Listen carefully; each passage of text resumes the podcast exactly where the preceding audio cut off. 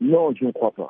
Je ne crois pas qu'il y a péril à l'avenir. Il y a des situations dans les pays voisins en Afrique qui sont bien pires que celles que l'on vit. Au moins, nous sommes préservés du péril.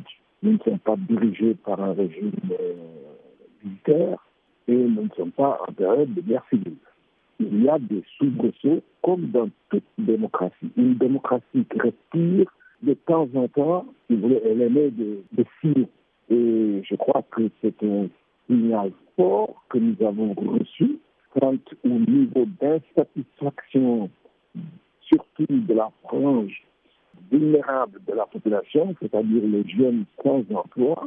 Euh, la jeunesse constitue 70% de la population du pays et n'a pas, en dépit de ce que affirme le gouvernement, n'a pas fait l'objet de politiques publiques euh, d'insertion économique et sociale. Donc c'est ce désœuvrement, ce qui est causé aussi par des injustices à travers euh, des procès politiques où on élimine des adversaires et que les gens considèrent qu'on pose le jeu de la démocratie. Donc, gens ne pensent pas que ce soit une menace à la démocratie. Je ne pense pas que le pays va s'effondrer. Je crois qu'on a des problèmes structurels, on a des problèmes sur le long terme et on a aujourd'hui un problème précis sur le court terme qu'il faut résoudre, mais les solutions, on les connaît.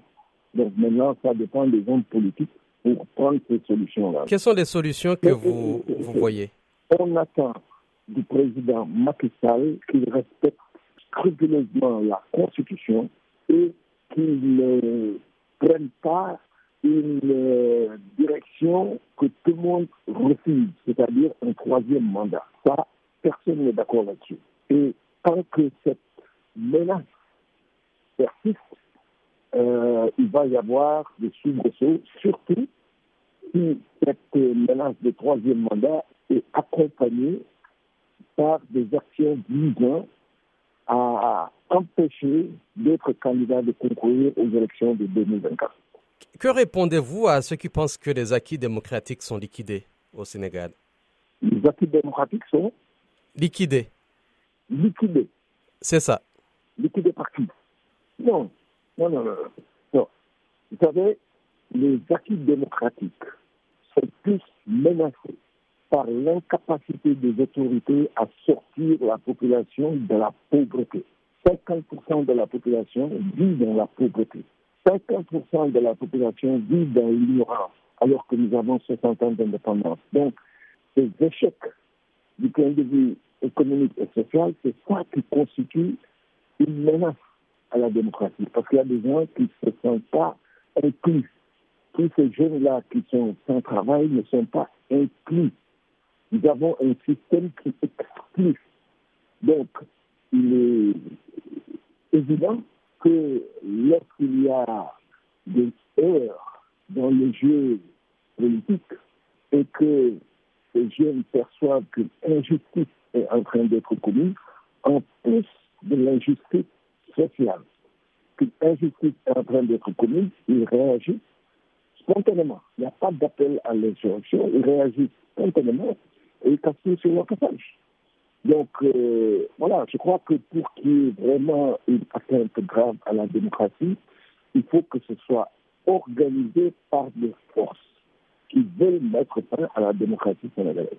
Mais là, c'est, si vous voulez, euh, une, erreur monumentale de l'État qui a sous-estimé le degré de, de colère qui existe dans le pays par rapport à une gestion régulière du pouvoir et une injustice de plus contre un homme politique populaire après avoir commis la même forfaiture contre Khalifa Sall et euh, Karim Watt.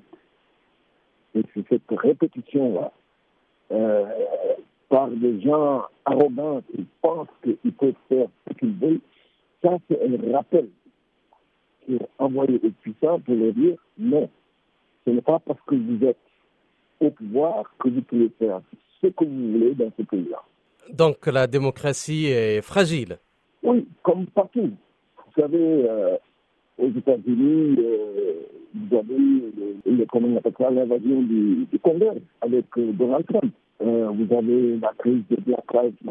Vous avez une démocratie qui est capturée par, par les puissances d'argent. Vous avez une démocratie qui est sous tutelle, sous la tutelle du complexe militaro-industriel qui impose des guerres au monde entier je dirais que la démocratie sénégalaise euh, a ses propres caractéristiques, mais n'a rien à envier à la démocratie américaine. Donc non, la réponse est non. Je pense que la démocratie est fragile partout. En France, vous avez eu la crise des Gilets jaunes, vous avez eu euh, euh, le viol du Parlement avec l'introduction d'une réforme des retraites que le Parlement représentant des populations ne voulait pas.